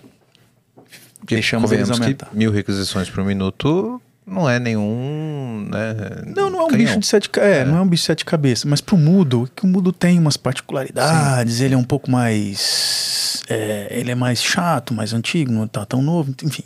Mas deixamos eles aumentarem. É a nuvem A e a nuvem B. Fizemos o teste. Ficou inviável o custo. Praticamente o custo de, de 7, 8 meses que a Cogna pagaria para atingir mil requisições por, por, por minuto. Não foi. O que, que nós fizemos? Ajustamos. Fizemos um. Até porque alterar muita coisa no Moodle e não ia dar tempo, nós, nós fizemos meio a meio. Né? Colocamos alterações no código e deixamos eles aumentarem algumas coisas que fazia sentido, principalmente o banco. O banco, mas não tudo que eles queriam. Ok, né? terminamos, foi isso que aconteceu, né? reduziu quase 60%, 70% do que eles queriam de, de, de custo, mas a mensagem aqui, o case que eu estou passando é é impressionante quando está na mão deles é, é, é- é aumentar a máquina. Então, fico alerta para quem é quem trabalha com FinOps, quem trabalha com monitoração e observabilidade, tem que tá, a gente tem que ter um perfil de um cara desse dentro do time para tomar conta disso. cara. É, é, é tipo você dar a sua dieta pro dono da resta- do restaurante montar, né? Vou montar uma dieta aí pra mim, o dono do restaurante. Pô, dá- ó, come esse aqui, ó. Esse aqui, trai- pega mais um, né? E, e assim vai indo. E, e, cara, é, tá, os caras estão no papel deles, né? Você não quer mexer em código, eu resolvo ter problema com máquina. É só abre a carteira. né? Exato. E- e eu acho que para algumas empresas talvez seja ok, mas é o que você falou, precisa ter alguém que conheça o interesse da empresa, a estratégia da empresa e defina se isso é ok ou não, Exato. né? Exato. Tem que ter alguém que olhe e fale, não, pô, peraí, não é, não é bem por aí que a gente quer ir, a gente vai resolver esse problema num problema raiz, vamos, vamos tratar isso para não ter desperdício de recurso e etc, né? É, tem, tem alguns exemplos aí que são interessantes. Teve um, até um estudo de caso que foi publicado, acho que esse ano. O Stack Overflow, que todo mundo conhece, né? Pesquisa de, de pergunta e resposta de desenvolvedor e tal. Cara, teve um caso lá que eles preferiram simplificar a arquitetura, simplesmente dando não sei quantos teras de memória para o banco, para não ter que fazer uma arquitetura ultra complexa que seria bem mais complicada. Cara, no caso deles, resolveu perfeitamente o problema, né? E, Cara, você vai pensar, por isso aí tá em alguma cartilha ali de boas práticas de well architected. Não, não tá. Você vai falar, não, reduz a tua dependência no banco, faz uma arquitetura mais horizontal, mas, cara, o cara viu lá, bicho, o que é gargalo aqui, o que de fato vai fazer diferença, pô, coloca memória suficiente para sempre estar em memória o dado que você precisa. O cara resolveu o problema deles e esse tipo de coisa, acho que, cara, o cara tem que ter né, skin in the game, perceber, cara, o que, que é o, o trade-off que eu quero ass- assumir, o que, que eu vou procurar. E, e tem um outro problema que eu enxergo com relação à nuvem, cara, a velocidade de lançamento de novos serviços é muito rápido, assim, é impressionante quanto que cada evento, né, pode ser o Reinvent, pode ser o do Google, então, cara, su- surge muito serviço novo. O billing desses serviços não é algo que a gente está acostumado a medir, é, não é. A gente teve no- bem no começo da Delvin, né, a gente estava desenvolvendo a plataforma, colocando em produção, a gente cogitou, né, para dados de telemetria faz todo sentido você ter um banco de dados time series, né? Assim, ajuda bastante. A gente tentou usar lá o da Amazon, a gente roda o produto na Amazon, e cara, eu trabalho com a Amazon desde 2009. Então, assim, eu já tenho alguma experiência com a cal- calculadora e tal. Cara, a gente fez uma estimativa que indo para produção, cara, tava bem no começo ainda, pouca atração, poucos clientes e tal.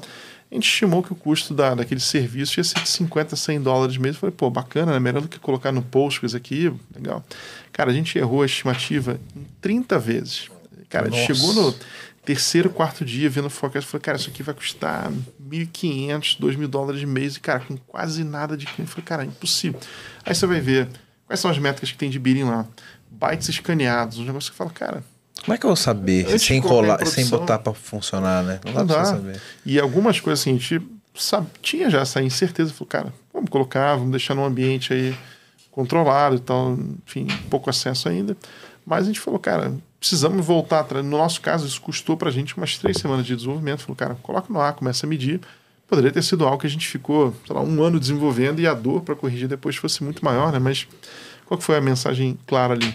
Cara, você tem uma métrica, principalmente de bidding, que pode trazer um custo relevante para você e você não está acostumado a medir, e cara, bytes escaneados naquele serviço X, você nunca fez aquilo ali, né? Como, depende do tamanho do payload, depende de como que você moda, depende de tanta coisa. Cara, antes de você ter algo tangível que você possa colocar para rodar, você não consegue fazer. E aí, essa cultura, de fato, como você falou, se não tiver uma pessoa com esse perfil analítico, que entenda, beleza, o que, que é a aplicação, como que ela é consumida, que tenha esse dever de casa de proteger a conta da empresa, talvez isso fosse para produção e fosse ser percebido é. dois meses depois. fechou a invoice lá, ah, puta, ficou tão isso. caro. Né? Então, isso é uma competência que as empresas aos poucos têm que formar e que. Formar Cara, é, é isso. A gente acaba tendo que medir coisa que a gente não estava acostumado, mas se não é taxímetro a ligado ali. A né? não resolve o problema de todo mundo, né? É. Às vezes eu tenho um caso, é... às vezes resolve. Eu tenho um caso interessante para comentar com vocês sobre isso. Recentemente eu fui fazer um teste com aquele Elastic Beanstalk, talvez? Não, cara, é o disco gerenciado do. Ah, o EFS, Elastic File System. Isso, é. é. Pá, o LB. Isso. Hum. Precisava rodar um serviço super simples. Né? Era uma imagem Docker já padrão, já pré-built do, do, do, do vendor. Precisava só jogar um YAML lá dentro que eu jogava por variável de ambiente, configurava o serviço. E a partir dali eu queria gravar o, os, os, arquivos né, como um ponto de montagem dentro do Docker. Né? Eu falei, porra, não, não vou subir um Kubernetes para isso. Né? Rodo isso aqui no Fargate, lá no ECS. Hum. Rodo. E, pô, aí não, pô, não, vou, não dá para botar disco e tal. Pô, pra plugar no Fargate tem que ser o, o, FS, que é o Elastic File System. Beleza, põe lá o ponto de montar. Fala, ah, cara, é pouca coisa e tal. Bicho, é impressionante que ele vira um vortex. Você esqueceu lá, né? Não, eu, eu, foi gerando, porque assim, a ideia era começar a gerar esses, esses arquivos, depois fazer um, um tiering para ir pro pro S3, pro, pro S3, depois Glacier, etc. Uhum. Só que aí tem, tem, um, tem um ciclo ali que você fica dois, quatro, oito dias, né? É para os vídeos que a gente produz aqui, por uhum. exemplo, para poder ir subindo isso para lá. Só que você precisa, você não pode trabalhar direto com, direto com S3, né? Você tem que ter um throughput de disco com I/O rápido, uhum. né, para poder uhum. fazer leitura persistência. Depois estabilizou, você sobe depois pro, pro S3 e tal. Cara, foi acumulando 24, 48 horas. No terceiro dia eu falei, caraca, bicho. Hum. Você começa a olhar o business e fala, como assim? Como, como, como, assim tanto. E é o que você falou, tem outro, tantas variáveis ali que não é tão claro quanto você vai gastar. Outra coisa que me surpreendeu também: load balancer para um Fargate. Cara, tem tipo 5, 6 variáveis de, de, fluxo de dados, quantidade de requisição, uptime você não tem, não tem como você prever quanto você vai gastar num load balancer simples, por exemplo. É difícil. Uhum. É muito difícil, né? Então fica a dica aí, não, não, não deixe o dono do restaurante controlar a sua dieta. Né? É, o... Você vai sair gordinho no final, certeza. É, o ponto que tem que, que é importante, né? Tem, sei lá, 200 e tantos serviços e, e quando eu trabalho com manager de serviços há um tempinho, né? As três nuvens principais, né, Amazon, Microsoft e Google, cada uma tem mais de mil SKUs, né, que são itens que podem, você pode ser cobrado na nuvem. Cara, a gente tem condição de entender e acompanhar uns 50 desses. Assim, o resto são coisas que a gente só vai ter experiência rodando em produção e que, cara, pede uma dinâmica de fazer exatamente isso que a gente sabe que as empresas não fazem, né? Coloca alguma coisa no ambiente de teste é, de, de, carga, simula algum volume ali. Só que isso, claro, que vai ter é, um, um, overhead ali no tempo que você vai colocar em produção, porque você vai ter alguns dias de teste, tuning, interação. Só que se você não cria essa mecânica, para você conseguir otimizar lá na frente, depois que já está em produção há seis meses, cara, ninguém mais nem lembra daquela base de código. Né? Então isso é bem. E aí você paga o preço. Bem é. complexo. E tem um outro ponto que normalmente eu gosto de falar com o pessoal que é o seguinte.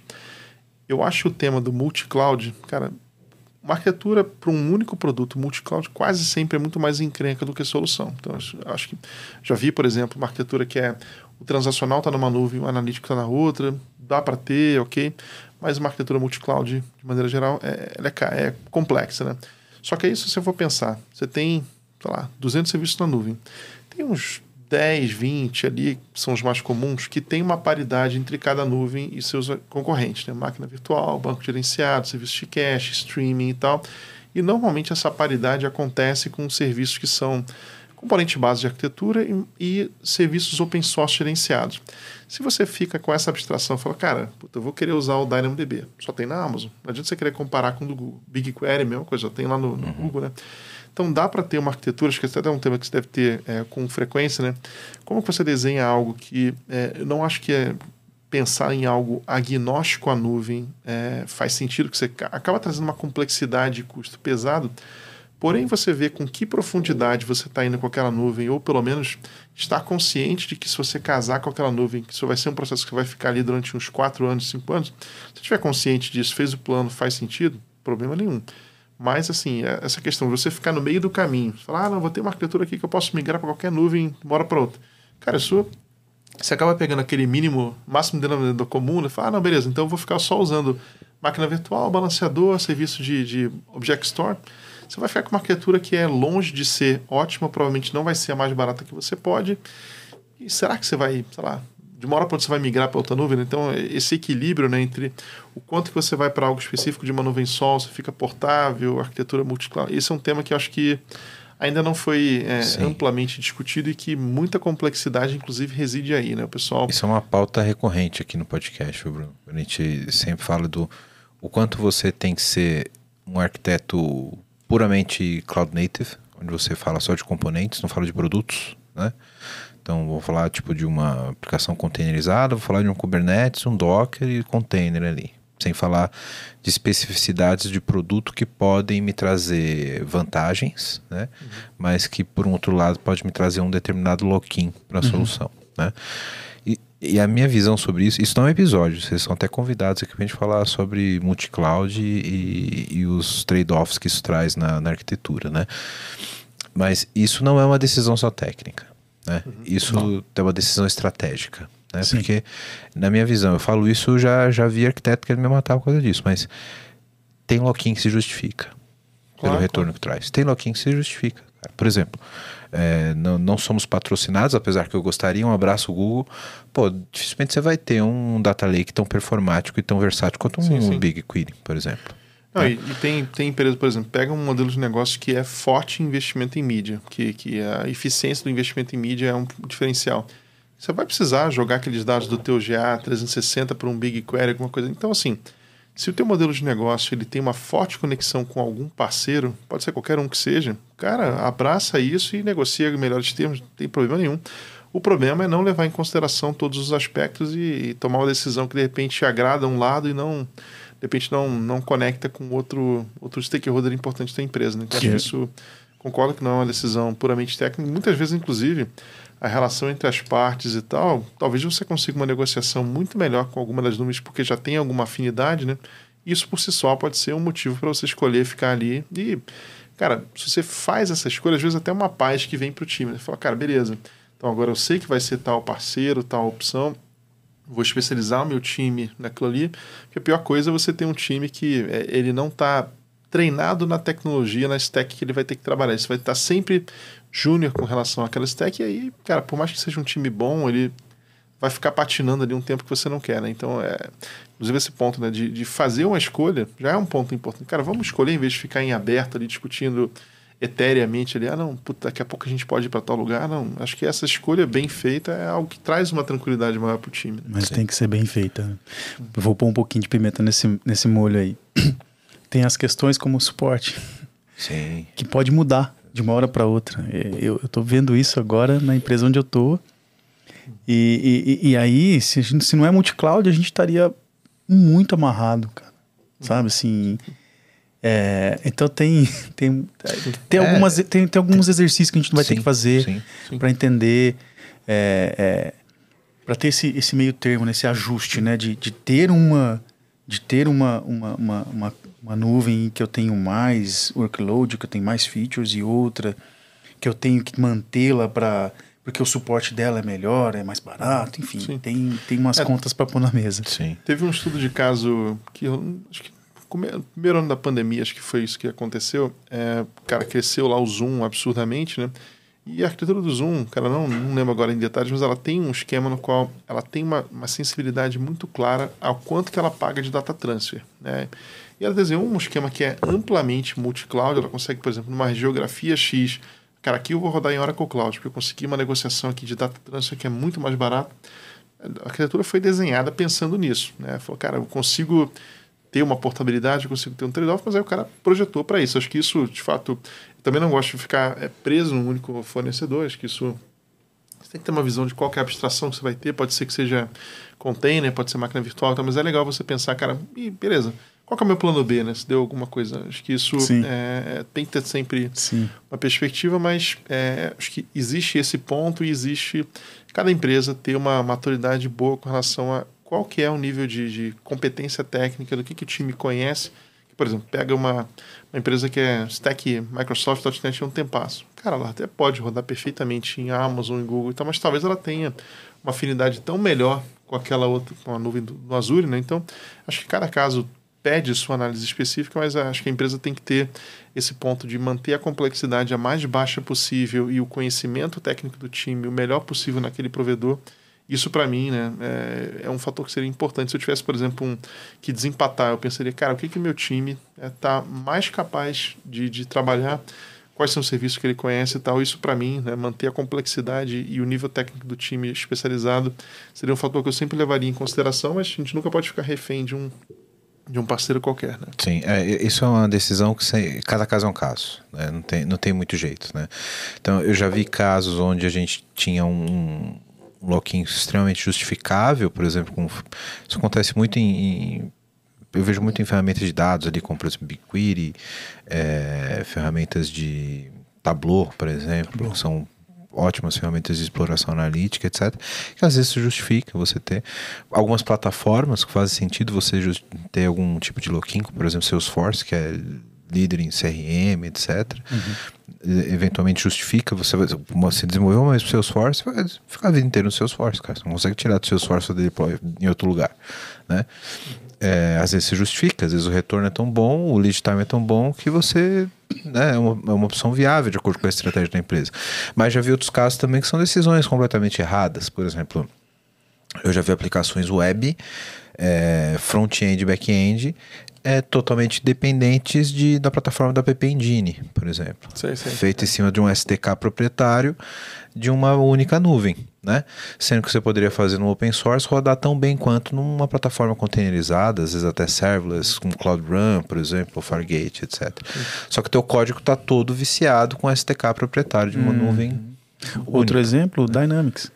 Exato, é. Exa exatamente. Para low code, né? Que o pessoal tá caindo no gosto, mas, cara, é, você amarra todo o teu código Isso, Dynamics. Exatamente. E aí o Dynamics tem uma, uma, um suporte pesado, tem licenças. Então cada caso é um caso, né? Mas isso daria um episódio só sobre isso. Com e certeza. estão convidados aqui pra gente falar, ter um papo sobre isso um dia. Certeza. Mas sobre observabilidade, acho que a gente esqueceu de falar um negócio que acho que é interessante. Pelo menos perguntam muito para mim, tá? Open é, stack open source ou stack totalmente licenciada boa. ou híbrida, né? Boa, boa. Então também não tem uma resposta pronta, mas temos cases que podem nos, nos ajudar, né? Tem um case da Globo que é, é, é um case é, público, né? Na internet, eles publicaram. É, o Marcelo Pereira, que é, que é o líder lá de, de ah, SRI. Pô, mundo pequeno mesmo, hein? Mundo pequeno. Marcelo, um abraço para ele. Que é ele é um ovo.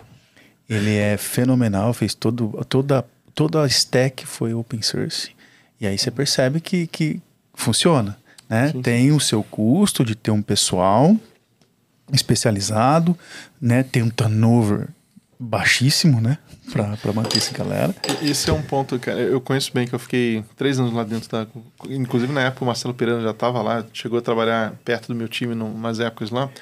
Cara, eu acho que cada empresa, e até é, a Globo é tem uma escola de fazer software que é bem própria, né? Ela, cara, tem uma competência fora da curva, né? essa questão de plataformas internas para reduzir complexidade, cara, tem um nível de maturidade que, cara, eu como consultor já passei por umas 400, 500 empresas, raramente você vê algo que é tão amarrado, sabe aquele negócio que não é ambicioso ao extremo, assim, é o feijão com arroz muito bem feito, tsuru, etc e tal, Cara, é muito, muito bom.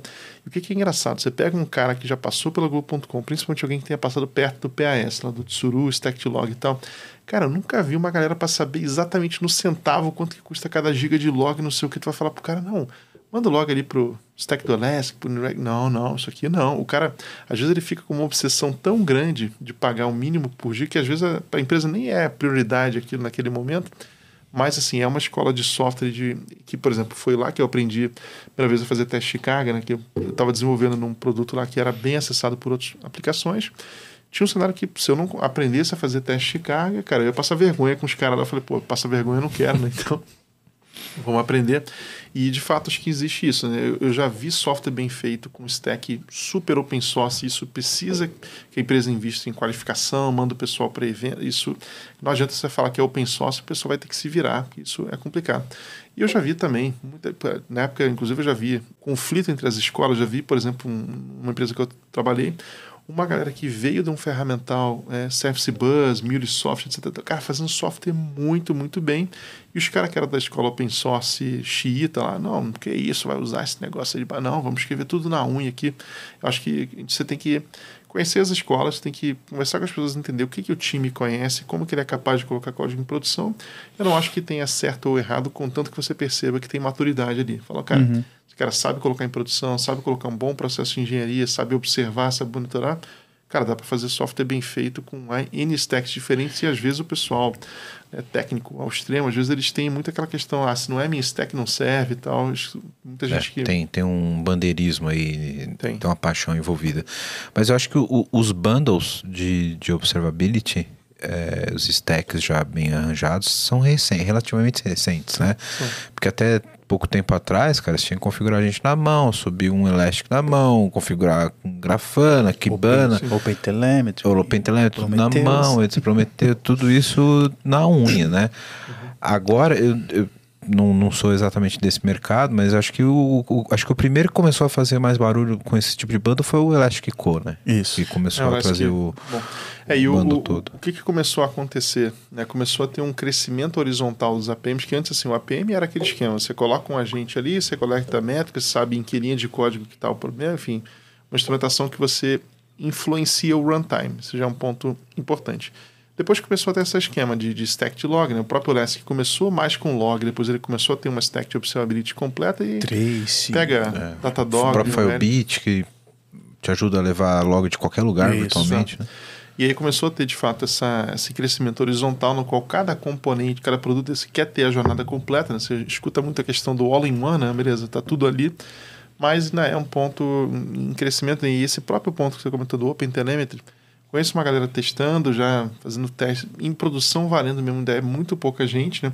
Mas é um negócio que eu acho que vai ser interessante porque, assim como muitos anos atrás a gente tinha uma certa portabilidade em servidores de aplicação Java, né? pega uma aplicação web, cara, tava no JBoss, tava no WebLogic, dava para rodar tranquilo. A mesma coisa não, não era válida para monitoramento, observabilidade. Agora você começa a padronizar que a tua coleta pode ser com OpenTelemetry, você pode analisar o seu dado, né, os seus logs e tal, onde você quiser isso eu acho que é bem interessante, porque traz um poder de barganha. Né? Se antes você fazer uma migração de um APM era um negócio complexo e arriscado, agora, cara, a coleta está resolvida, você vai ter basicamente o dado, inclusive podendo ser testado em paralelo em mais de um provedor, traz um poder de negociação que acho que é bem interessante. Eu estou animado com o que a gente tem de perspectiva para nos próximos dois anos. Acho que vai se tornar uma realidade, é, um mercado amadurecendo com Sim. isso. Mas para quem ainda tem dúvida, é, a dica que eu dou é olha para dentro de casa. Se você, se teu negócio é, é, um negócio que não exige ter pessoas é, é, de tecnologia com profundo conhecimento, é, vai para stack e paga. Né? É, é, contrate fornecedores que possam te ajudar, né? Cuidado com, com, com os fornecedores, mas vai na stack e paga. Elas não devem nada. Você, você trabalhou numa empresa que da na Trace, né? Foi um sucesso lá, vários cases lá. E... Incrível, incrível. Acho que a empresa que. É o que eu falei no começo, né? A empresa que não tem uma PM hoje, ela tá, tá, tá no escuro e não sabe. Né? Uhum. É, eu, eu queria aproveitar esse teu gancho, Chuck, já te me dar uma pergunta pra gente já começar a puxar as considerações finais aqui passa rápido, a gente nem percebe, tá vendo? Pois é. O cara que é um gestor de TI ou um líder de TI, ele quer começar a trazer esse assunto de observabilidade para dentro da empresa. Né? Acho que duas perguntas são essenciais para esse cara sair do, desse episódio com, com uma luz e com conhecimento para ajudar ele no dia a dia. Primeiro, quais são os principais componentes que ele deveria ter para iniciar observabilidade? A gente já falou aqui do, do APM, né? É, outra característica é log centralizado, né? Como que ele consegue ter esses dashes, etc, etc. O que mais ele precisa para isso? Porque tem alguns outros componentes que aí são dependentes da arquitetura, né? Como, por exemplo, um Prometheus, etc, um Service Mesh para ele monitorar a transação entre serviços, etc, mas nem sempre é a realidade da arquitetura do cara. Uhum. Então, quais são os componentes mínimos que ele deveria ter para começar a pensar em observabilidade e quais são os primeiros passos para ele olhar para isso? Considerando que é um cara que tem um dash de monitoria ali dos servidores básico, ele está ouvindo esse episódio, ele quer começar a evoluir. Legal. Por onde ele começa? Vamos, vamos ser um pouco agnóstico à ferramenta, né? Vamos para o conceito Isso, do conceito. observability, né? Vamos, vamos resgatar aqui. É, o, o, o, o- os três pilares: log, métricas e trace. Então ele precisa é, é, coletar logs. Né? Os logs são fornecidos pelos vendors, é, o Oracle tem, os JBoss da vida tem, os IS, toda ferramenta tem né, o log. Métricas, né, para ficar bem claro, o que, que é uma métrica? Métrica é um dado que você tira uma foto do, dela numa linha do tempo, né? Tira uma foto do consumo de CPU a cada dois segundos. É uma métrica. Então ele precisa de métricas e trace, né? Trace de vou dar um exemplo aqui o Oracle tem trace o, o, o, é, o profiling de uma aplicação é um trace que, que, o trace ele dá detalhes é, é, do processo do, da transaction né então precisa de trace É onde entra o APM. né? onde entra o APM né então e, e o APM na verdade ele consegue ele tem essas três Sim. ele, É, normalmente o esses APM ele oferece todos os, os pilares mesmo. os pilares. Aí ele precisa do log centralizado, ele precisa de um processo de monitoração. Então, poxa, tem esses, esses dados, eu tenho essas métricas, esses logs, eu faço o quê? né? Então eu preciso de alguém especializado em monitoração para saber que é, eu preciso ter é, é, o conceito de eventos, o que, que, que, esses eventos estão acontecendo em cada camada. Né? O banco de dados tem seus eventos, o evento pode se tornar um alerta, um alarme, perdão, né? e esse alarme pode ter três, três situações, né? que ele está normal, que ele está em perigo, ou ele já está estourado. Então, ou seja, isso é processo. Ele precisa de um processo de monitoração do perfil, como eu falei, e a ferramenta. E é, pode ser open, é, open source ou paga. Né?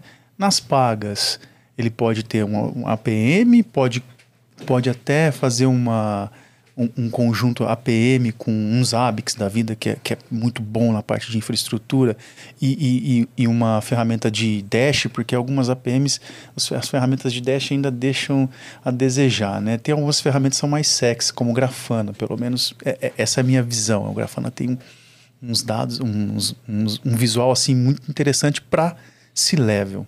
Eu diria que era isso. Se eu tiver faltando alguma coisa, por favor, me completem aqui. Legal. É, então, acho que é um pouco isso, assim, é o pessoal primeiro ter essa visão, né? Entender, cara, o que, que compõe cada produto, né? Não adianta se você vai começar a monitorar, se você não sabe o que, que você está monitorando, aí você tá passageiro do carro, nada de ferramenta vai ajudar. Então, de fato, tem esses pilares, né? Do métricas, logs e tracing, né? O, o conceito que o, que o Google no SRE chama, né, para essas métricas que, o- que o APM traz são os golden signals, né? Que você pegar latência, tráfego e erro, os três são Isso. na, na linha do tempo. Tem um quarto lá que é a, a saturação, só que aí saturação é uma métrica um pouco mais avançada que você tem que pegar para cada produto, se é a quantidade de usuários, se é a quantidade de transações, enfim, aí tem um pouco isso, né? E, e isso que você comentou de processo, acho que o, o que conecta bem essa visão, né? Você tem um processo de monitoramento, alguma coisa vai alarmar, você tem sensibilidade. Para isso ficar resolvido impecavelmente, você ter a empresa fazendo, ge- gerando valor com aquilo ali, é o processo de resposta a incidente, que é o que, que você faz com aquele alerta que chegou. Você tem que ter algum runbook que seja uma pessoa vai notificar alguém, tem que ter um parceiro que vai ser notificado. Olha, cara, teu serviço aqui que eu dependo caiu, o que, que eu faço? Né? Se, a gente tem uma super sofisticação na observabilidade e eu não tenho nem o feijão com arroz da resposta a incidente, eu acabo tendo muita, muita visibilidade e não tenho resolução. Né? Então, acho que isso, isso o que, a gente percebeu? Cara, eu vejo algumas empresas que, cara, estão falando de OpenTelemetry, APM, cara, você vê que, cara, na observabilidade o cara está no capítulo 20 ali. Só que você vai ver, cara, resposta a incidente. Acontece um incidente, tem uma war room. Teu time sabe o que fazer, teu time tem foco ali, sabe? Cara, tem algumas coisas que são meio básicas, tipo, qual que é o papel? Tem, tem por exemplo, um modelo que é do PGDury, tem outro que é do OpsGene, que é, cara, tem um Incident Commander, tem um cara que é o Subject Matter Expert, que é o cara que faz o troubleshooting, etc e tal. Cara, tem empresa que não tem nem isso mapeado, fica o arrum, improvisa. Cara, e aí, o que a gente faz? Cara, isso não é difícil de você montar. Você vai pensar, puta, tem um incidente no produto X. Quem que eu preciso comunicar? Puta, eu sou alguém que faz Pix? Puta, alguma coisa aqui regulatória eu tenho, né? Então, acho que esse ponto né, da resposta a incidente é, garante que você conecta todos os pontos. Cara, você sabe o que, que você vai fazer. Puta, teve um, um, caso que eu conversei com um camarada que ele trabalhou numa empresa que operava o sócio torcedor do Manchester City e do Manchester United. Percebe o nível da encrenca. Uhum. O cara falou ele era o CTO da empresa. Cara, quando acontecia um problema crítico que o sócio torcedor, o cara não estava conseguindo comprar o ingresso, operar e tal, ele ficava na War Room para fazer essa orquestração com o marketing, lá, como que você comunica, como que você faz na rede social. Cara, isso é o tipo da coisa que você não quer improvisar e que não é complexo você pensar, cara, aconteceu um problema, o sócio torcedor do Manchester City não está conseguindo comprar o ingresso dele. Cara, como que eu comunico? Cara, você pega qualquer C-level, você colocar uma reunião de uma, uma ou duas horas, no mínimo um feijão com arroz com relação ao que, que você faz, como que você comunica, traz ali assessoria de imprensa, cara, é rede social, é os canais normais. Isso não é difícil de resolver, mas a maioria das empresas não tem isso no papel, gera um improviso na hora que você menos quer, que é quando você está com um incidente crítico rolando. Então, o que, que eu, que, que eu, meus dois centavos aí para colocar? Não é, é, se limite só a esse ponto da observabilidade, que é muito ferramental, muita engenharia, super importante, sem olhar o que, que você vai fazer para cada incidente importante no produto que você tem, que é. Pode ser tão simples quanto você tem um runbook, cara. O que, que o camarada que percebeu um incidente, o que, que ele faz na sequência? Como que ele resolve e como que ele comunica, né? Que às vezes a comunicação é tão importante ou mais do que resolver o incidente em si. Porque se você deixa o camarada lá se level esperando saber se o teu banco de dados está impedindo alguma coisa ou não, cara, a temperatura só vai aumentando, né? Vai, daqui a pouco o cara fala, puta, e aí? Fica todo mundo no WhatsApp, todo mundo no improviso. Quando você define um processo cara, documentado ali, simples, você traz uma tranquilidade, uma, uma comunicação que todo mundo fica com uma temperatura ali tranquilo, sabendo o que está acontecendo. Então, esse é um ponto que a gente tem percebido algumas empresas que investiram muito em observability e não definiram nem o básico, não prepararam Sim. o time. Não adianta você descobrir o problema se você não sabe o que fazer com ele depois. Exato. Né? Você só vai gerar frustração, né? E isso, cara, por incrível que pareça, um negócio bobo, cara, mas pega aquele, aquele negócio, pega aquele prédio comercial que tem 30 andares, você vai ter umas duas vezes por ano, você vai fazer aquele ensaio de incêndio, vai descer Sim. lá e tal. A mesma coisa vale a gente ensaiar o que, que acontece num incidente. Fala, cara, vamos fazer provocar um incidente aqui, ver como é que fica a tratativa. Aí o cara que é o, caos. É, pega o cara que é dev, coloca ele numa situação dele ter que fazer um troubleshooting, pega um processo de comunicação com quem que você comunica. Isso, às vezes, para suavizar a percepção do problema, todos os clientes em volta estarem tranquilos, se você comunicou bem é, o que está acontecendo, você ganha mais tempo e credibilidade para construir a, a, solução que vai ser definitiva. Né? Então, esse é um ponto que eu, eu vejo um pouco de carência que a gente tem tentado trabalhar para preparar mais os times para isso. Né? Wellington, se você me permite, talvez a gente possa ter deixado alguns gestores de TI meio confuso pela quantidade de coisa que a gente falou, mas é importante é, é, pensar no seguinte: é como eu fui pré-venda, né? Se, se, eu não falar isso aqui, aqui até meu mentor vai me dar um. vai ficar triste comigo. Primeiro, definir a estratégia. Né? A estratégia é, é ver onde eu estou, para onde eu vou e como que eu vou. Então, gestores, olhe onde eu estou. Se eu, e é um caso verídico. Se eu não tiver nada, nada, absolutamente, eu não tenho monitoração nenhuma. E eu preciso, em muito pouco tempo, ter monitoração, pelo menos de servidor. É, então é para onde eu vou. Eu preciso, eu não tenho nada, preciso de monitoração, pelo menos nos servidores, nas bases de dados. É o que ele quer, tá? Como que eu vou? Cara, um Zabbix. Põe um Zabbix, contrata duas pessoas boas em Zabbix. Estou dando um exemplo verídico de que aconteceu. Uhum porque pra, ele não precisava de APM. O problema dele era, era, era. Aquele momento era tirar a empresa do zero. Ele entrou na empresa, estava zerado, ele, Chuck, do zero, estou no zero. Tá ok. Põe os hábitos, contrata duas pessoas. Durante seis meses você faz, coloca o, o processo de monitoração de servidor e banco. Depois você vai para uma próxima fase. Baby steps. Baby steps. também. Tá. Então, definir primeiro a estratégia é, é super importante e aí ter os seus, seus passos intermediários. Né? Exatamente. Né? Para não chegar na melhor arquitetura Isso, do mundo, né? Vai exato. resolver primeiro o seu, seu problema mais aparente ali. Mais...